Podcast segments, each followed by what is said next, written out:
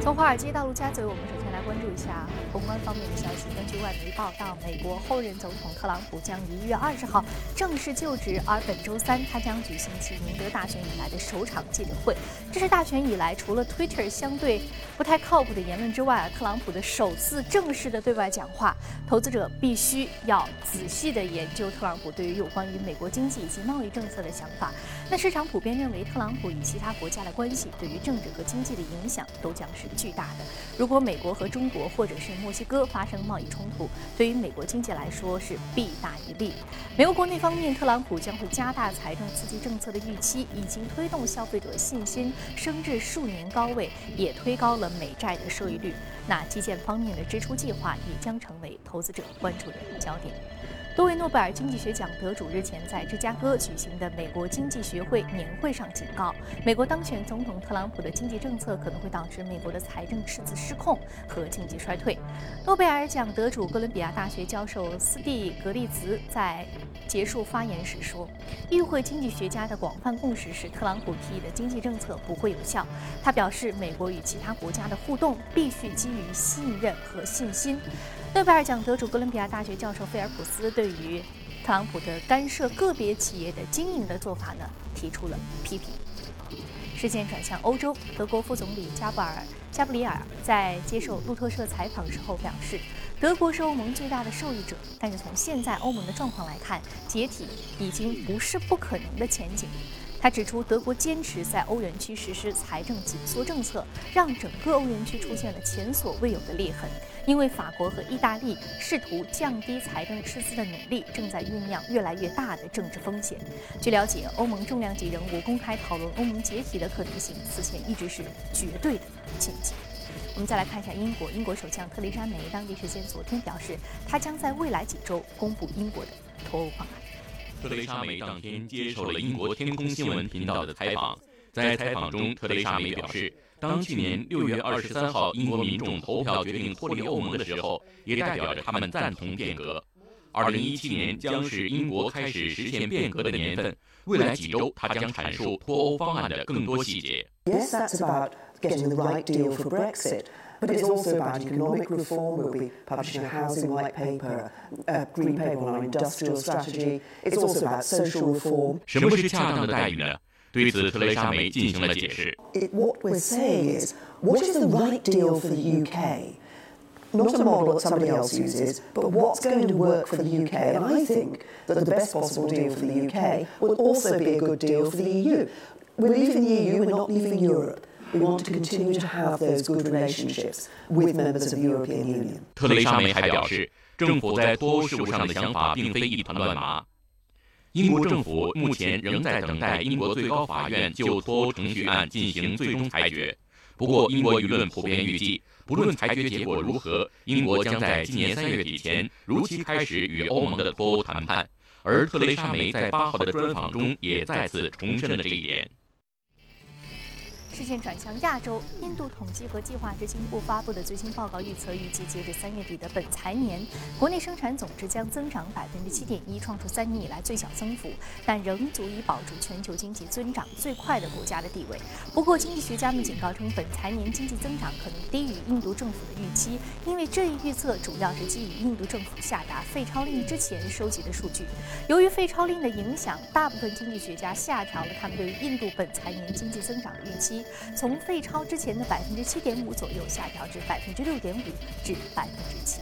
好，刚刚浏览完了宏观方面的消息，接下来我们再来关注一下美股三大指数上周五的一个收盘表现。我们看到上周五呢，三大指数是全线收高的，道琼斯工业平均指数上涨百分之零点三五，那三个综合指数上涨百分之零点六，那标普五百指数上升幅度是百分之零点三五。哈，接下来我们再来关注到的是第一财经驻纽约记者王木在收盘之后给我们发回的报道。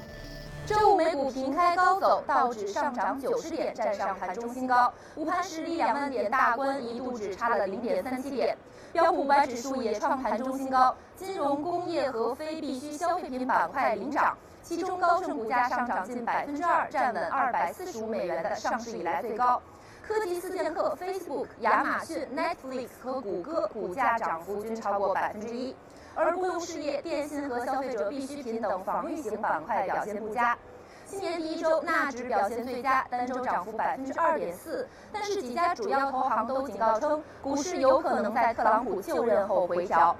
经济数据方面，美国十二月新增非农就业十五点六万人，不如市场预期，失业率升至百分之四点七，但仍接近九年最低。其中平均时薪扭转颓势，环比上涨百分之零点四，年度涨幅百分之二点九，创下二零零九年六月以来最高。这一利好数据提振了美元汇率和十年期国债收益率，市场恐慌指数 VIX 也四天连降，接近一年低位。此外，美国贸易逆差在十一月扩大至九个月新高，但对中国的逆差收窄。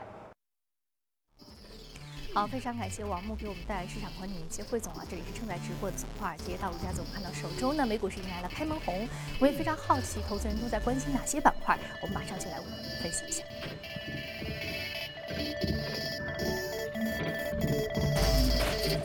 嘉宾是来自于国民投资秦一先生，秦先生早上好。嗯，我们看到首周有开门红啊。对。那么哪些板块是特别受到投资者青睐的呢？我想第一个的话就是科技板块的卷土重来啊。那十一月份的整体的一个科技板块是有一定的一个回调的，但是呢，我们看到新年以后，特别是比如说两千亿美金左右俱乐部的一些科技大佬，包括放啊，嗯，Facebook，包括 Amazon，包括那个 Netflix。啊，还有就是 Google 啊，那么这仅仅这四家公司的话，它的市值有增加了接近七百八十亿美金啊。呃，包括在比如说以那个就是 Amazon 而言，那么在今年二零一七年的啊这个 CES 大会上，它的 Alex 一些语音的一些助手啊，非常受欢迎。因为这个语音助手的话，包括整合在汽车、机器人啊。一些消费电子上面啊，那么我们都能看到它的一些大量的一些应用，包括我们华为的一些 Mate 九的一些手机，也整合了它 Alex 的一些语音的一些功能啊。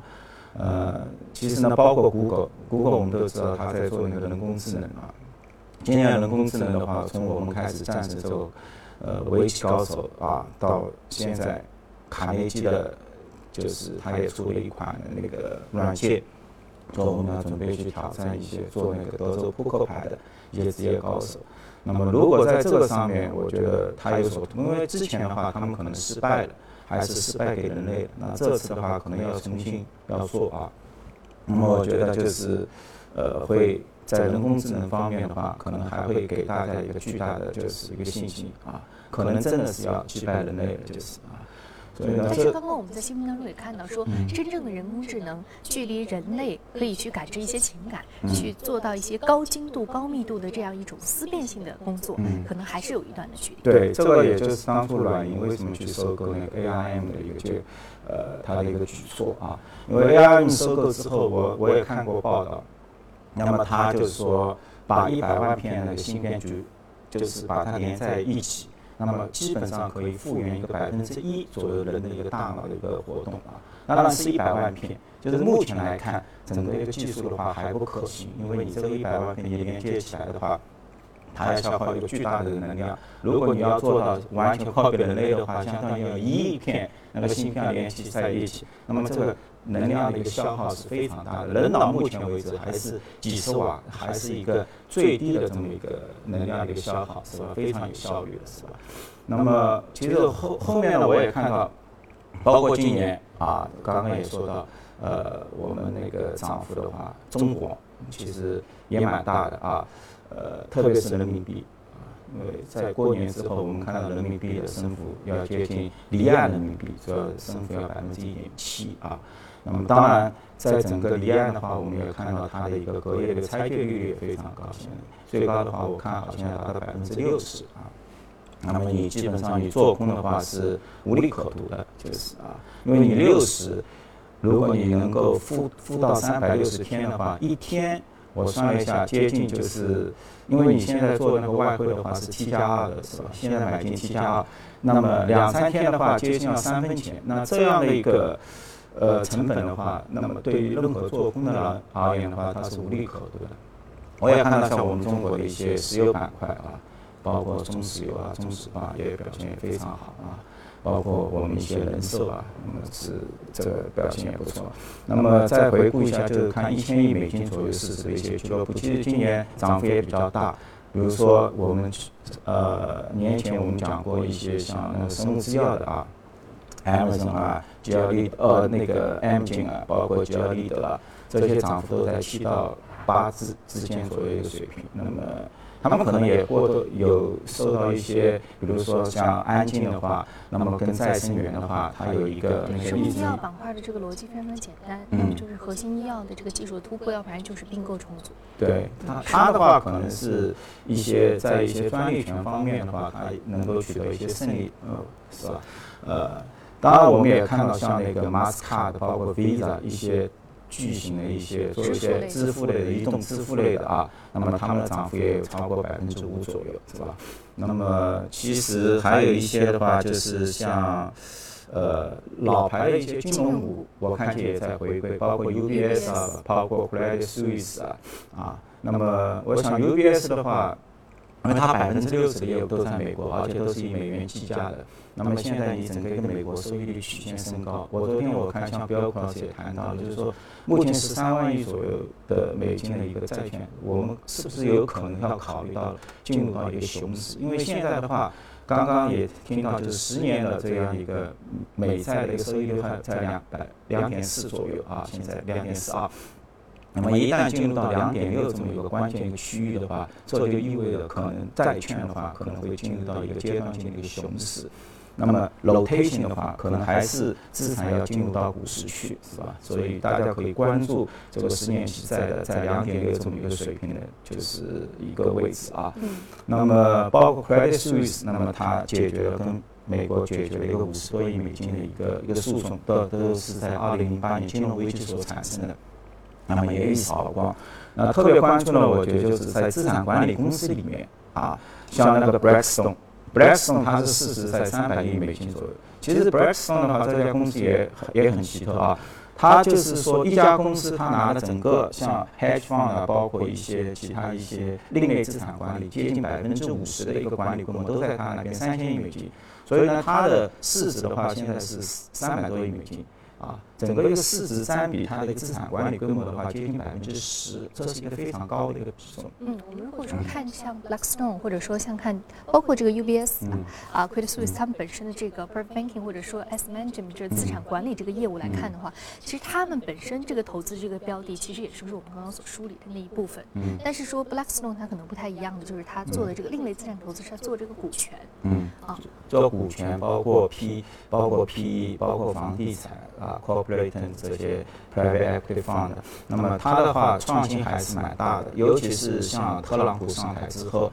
它可能会加大一些在基础建设方面的一些投资，而 这个领域恰恰是 Blackstone 最擅长的，所以我们看到 Blackstone 的话，在年后的话，它的股价降。上来百分之十左右。嗯，那基础设施投资的建设普遍这个锁定期是比较长的，对，而也符合特朗普四到八年这个未来的任期的这样一个稳定性。对对对。啊，所以说基础设施投资本身它需要这个资金的这个实现，嗯，也是比较符合 Blackstone 一直以来这个投资逻辑的。嗯。那我们可不可以从像这个 Blackstone 也好，还是说其他这个资产管理的这个也好，简单再来梳理一下他们认为的一些板块呢？比如说，刚刚我们梳理了这个科技股，除此之外，还有哪些板块是他们也觉得比较的值得去投资的这样一种长线的投资方向？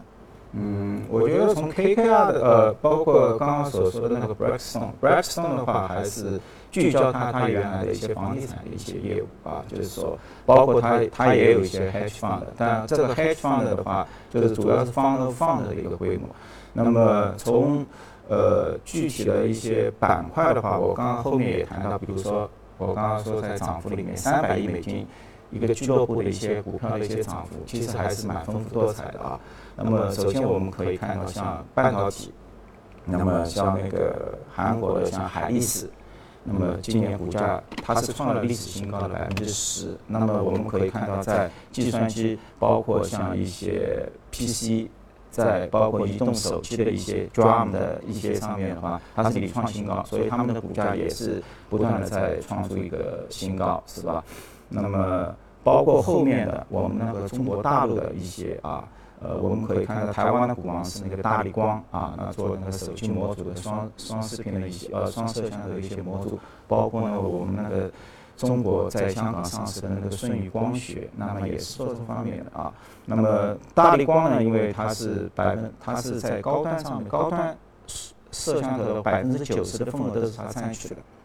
所以它现在市值的话已经接近百分之呃有一千亿一千亿人民币左右的一个市值，而且今年的一个利润的增幅的话在二十九。那么在舜宇光学方面的话，主要还是跟国内的像华为啊，包括像那个就是呃，OPPO 啊，包括 vivo 啊，因为他们在二零一七年的话，整个一个手机的一个配置的话，可能是双摄摄像头应该都会成为一个标配。他们像华为的话更加激进，可能百分之四十左右的一个机型都会用到这个双双摄像头，所以它的一些呃增量的话还是比较明显的。所以我们看到那个舜宇光学的话，应该在年后的话也涨百分之十，但是它还没有创出新高，就是啊。嗯，好，非常感谢秦先生这一时段的一个解读和点评啊。有关于这二零一七年首周投资人关心的一些啊板块，主要还是集中在科技、医药、生物啊这板块呢。长期来看呢，包括一些基础设施建设，啊一些基建投资啊是值得关注的板块。好，非常感谢啊这一时段的一个观点的分享。接下来我们再来关注到的是上周五领涨的板块和个股分别是什么？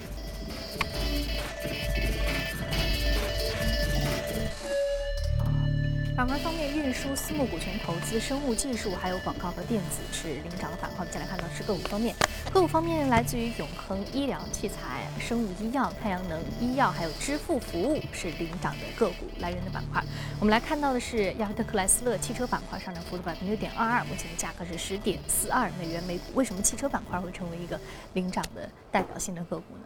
呃，因为我觉得这家公司它在二零一五年的三季报以后，它出现了一个比较大的升幅，有百分之六十五啊。那么对，包括大家对它的一个 CEO，那么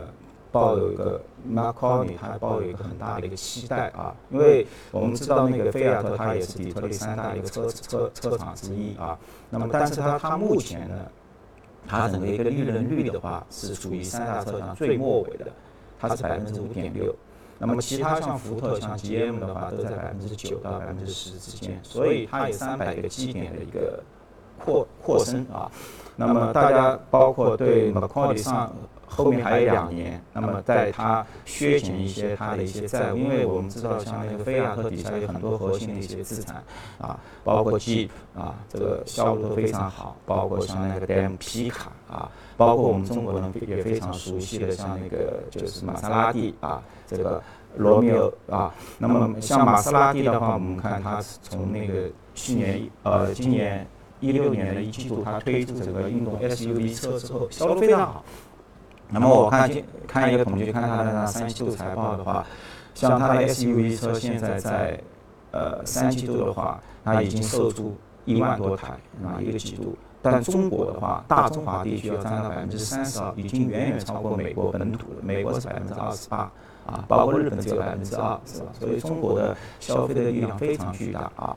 那么，我觉得，呃，从那个克莱斯勒本身而言的话，目前就是大家希望它是资产的话做一些重新的一些梳理，因为我们把它的 Jeep，包括把它的皮卡这两块业务如果分拆出来的话，那么仅仅这两块业务，那么它的一个。就是估值的话，就是每股要可能要达到十八到二十欧元之间，那么是远远超过它现在的一个股价，所以这也是投资人为什么去追追逐它的一些因素。包括投资人追逐它的理由有很多啊，包括这个新的车型的一个推出啊，还有说我们说其他的一些相关品牌定位的不同的这个细化啊。这段时间，这个其实近年来这个呃，我们说这个玛莎拉蒂在。内地市场也卖的是非常的好，对，包括 Trump 上台之后，大家也对他充充满了一个期待，因为 Trump 他还是鼓励所有的人都要把厂工厂开在美国本土，都能够把。那么克莱斯的话，它是一个完全是一个老牌本土的一个企业，那么它这个是比较受益于未来这个新任的总统这个政策啊。那有关于这个汽车行业呢，这是一个非常大的一个话题了。那以后的节目当中也会为您来细细的去梳理啊。由于时间关系，今天我们先是先暂时先聊到这里，接接接下来我们进一广告，广告。回来继续接着聊。好，欢迎回来，这里是正在直播的从华尔街到陆家嘴。接下来我们来了解一下全球公司最新的动态。苹果公司提交的监管文件显示，二零一六财年公司的销售额为两千一百五十六亿美元，同目标值的相差百分之三点七，运营的利润六百亿美元，也比目前的目标值呢低了百分之零点五。由于业绩表现不佳，公司削减了 CEO Tim Cook 和其他高管的薪酬。二零一六年，Cook 的总薪酬同比下调了百分之十五，至八百七十五万美元。而值得注意的是，苹果上周发布了亮眼的移动端应用商店销售业绩，上周五股价。涨超过百分之一，接近一百一十八美元的一年新高。苹果竞争对手三星也公布了二零一六年的业绩，业绩报告显示，初步核实，三星去年第四季度营业利润同比增长百分之四十九点八四，达到九点二万亿韩元，约合人民币五百二十八亿元。市场普遍认为，三星已经摆脱了 Galaxy Note 7永久停产所造成的负面影响。三星电子去年全年实现营业利润二十九点二二万亿韩元，较上年增长百分之十点六四。市场预计，三星电子今年第一季度的营业利润将会超过十万亿韩元。为了提振业绩，放缓开设新门店速度的同时呢，沃尔玛增加了在电商上的投入。沃尔玛宣布，通过其去年收购的电商公司 Jet.com 买下了鞋履的在线零售商 Shoebuy。交易价格为七千万美元，该交易已经于二零一六年十二月三十号完成。德意志银行发布报告称，圣诞购物季美国主要的百货商业绩下滑严重，全球投资者们正在撤出百货业。报告称，在客源流失、整个行业因为结构性问题失去扩大盈利可能性的情况之下，投资者们对于2017年整个百货行业扭亏为盈的希望不大。美国最大的两家百货公司科尔百货和梅西百货在2016年11月和12月的销售额同比下降了百分之二以上。与此同时，在线零售商却是继续赚得盆满钵满。好，刚刚我们看完了全球公司动态之后呢，我们再回到资本市场和嘉宾聊一聊值得关注的板块和个股分别是什么。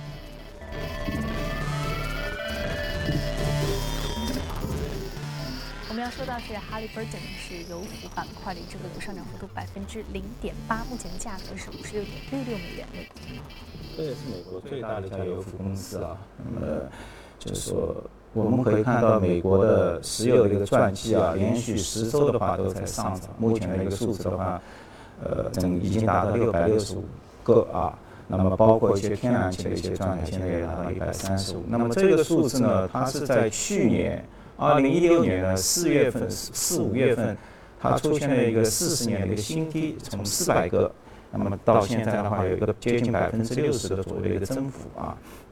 那么，所以我们看到整个一个油服公司的它的业绩，它也是在缓慢的一些复苏。那么到今年欧佩克开始达成一个达产协议之后，那么这对美国的一些油业商、一个页岩油商，这是一个充分的一个利好。所以可以看到他们的一个支出的一个活动是大规模的一个扩张，是吧？那么统计表明的话，就是说像未来整个。在北美的一个石油的一个资本支出的一个增幅的话，全球而言，那么百分之五十的增幅可能都在北美完成。所以呢，像那个哈利伯顿的话，它应该受益的啊。然后我们从它看到从三季报开始，那么在其实之前的话，他们的整整体的一个盈利情况都还不是很好。那么从三季度开始，那么像哈利伯顿的话，它的一些经营业务的话，也能够出现五到六亿美金左右的一个现金流啊。包括它的整体一个债务，它应该降低了接近八亿美金。所以呢，整个投资者的话，那么觉得这样的一个好的一个趋势的话，它如果维持下去的话，那么最迟的话到一七年的二月份，因为现在的资产资产负债比率的话，大概在百分之四十一左右。它如果能够降到百分之三十五左右的话，那么公司又可以恢复往年的这样的一个股票的一个回购。那么。回到重新回到一个蓝筹股这么一个回购的这么一个形象，那么对它的一个股价的话，应该是有一个很大的一个提升，是吧？呃，同时呢，我们看到整个公司它在一个经营战略方面也发生了一些改变，因为之前在一六年的话，它整个一个市场大家行情都不是很好的话，像哈利波特的话，它主要是以整个一个抢占市场市场的一些份额。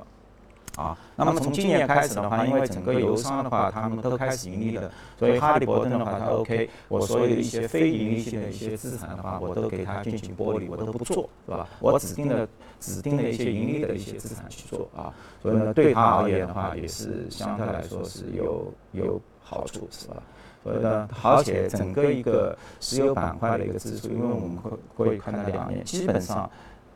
是可以说是有点停顿、停顿发展的，所以从一七年到一八年，乃至到后面到二零二零年的话，整个一个指数的话，应该都是非常蓬蓬勃发展的。所以油服类公司的话，我觉得现在还是呃处在一个上升期啊。是啊。油服类公司未来还是有很多的这个前景可以去挖掘的。对，尤其像像那个根据他一些报告的话，就是达到五十美金。左右的话，整个美国页油板块的话，它的整个一个盈利它的利润可以达到四百七十亿美金啊，这是一个非常高的。好，非常感谢秦先生这一时段的也解读啊。那接下来呢，我们再来关注到的是三 D 打印啊。如今三 D 打印技术在很多方面呢，确实有很多的应用。在美国国际消费电子展上，一把三 D 打印的小提琴格外的引人注目。高科技产品云集的国际消费电子展上，能听到小提琴演奏出的美妙旋律，无疑是展会上的一股清流。学生来到展台，这把小提琴竟然是用 3D 打印技术制造的，它通体晶莹剔透，音色优美动听，带给人们意外的惊喜。法国音乐家洛朗·贝尔纳达克是这把小提琴的主人，他给小提琴取名 “3D 瓦里斯”，瓦里斯取自全球知名小提琴品牌斯特拉迪瓦里斯。三 D 当然指的是三 D 打印技术。贝尔纳达克二零一六年就打造出第一把三 D 打印小提琴，在欧洲市场卖出一百把。本次参加消费电子展是为了打开北美市场。三 D 马里斯小提琴售价七千欧元，感兴趣的买家可以通过其官网购买，支持全球送货。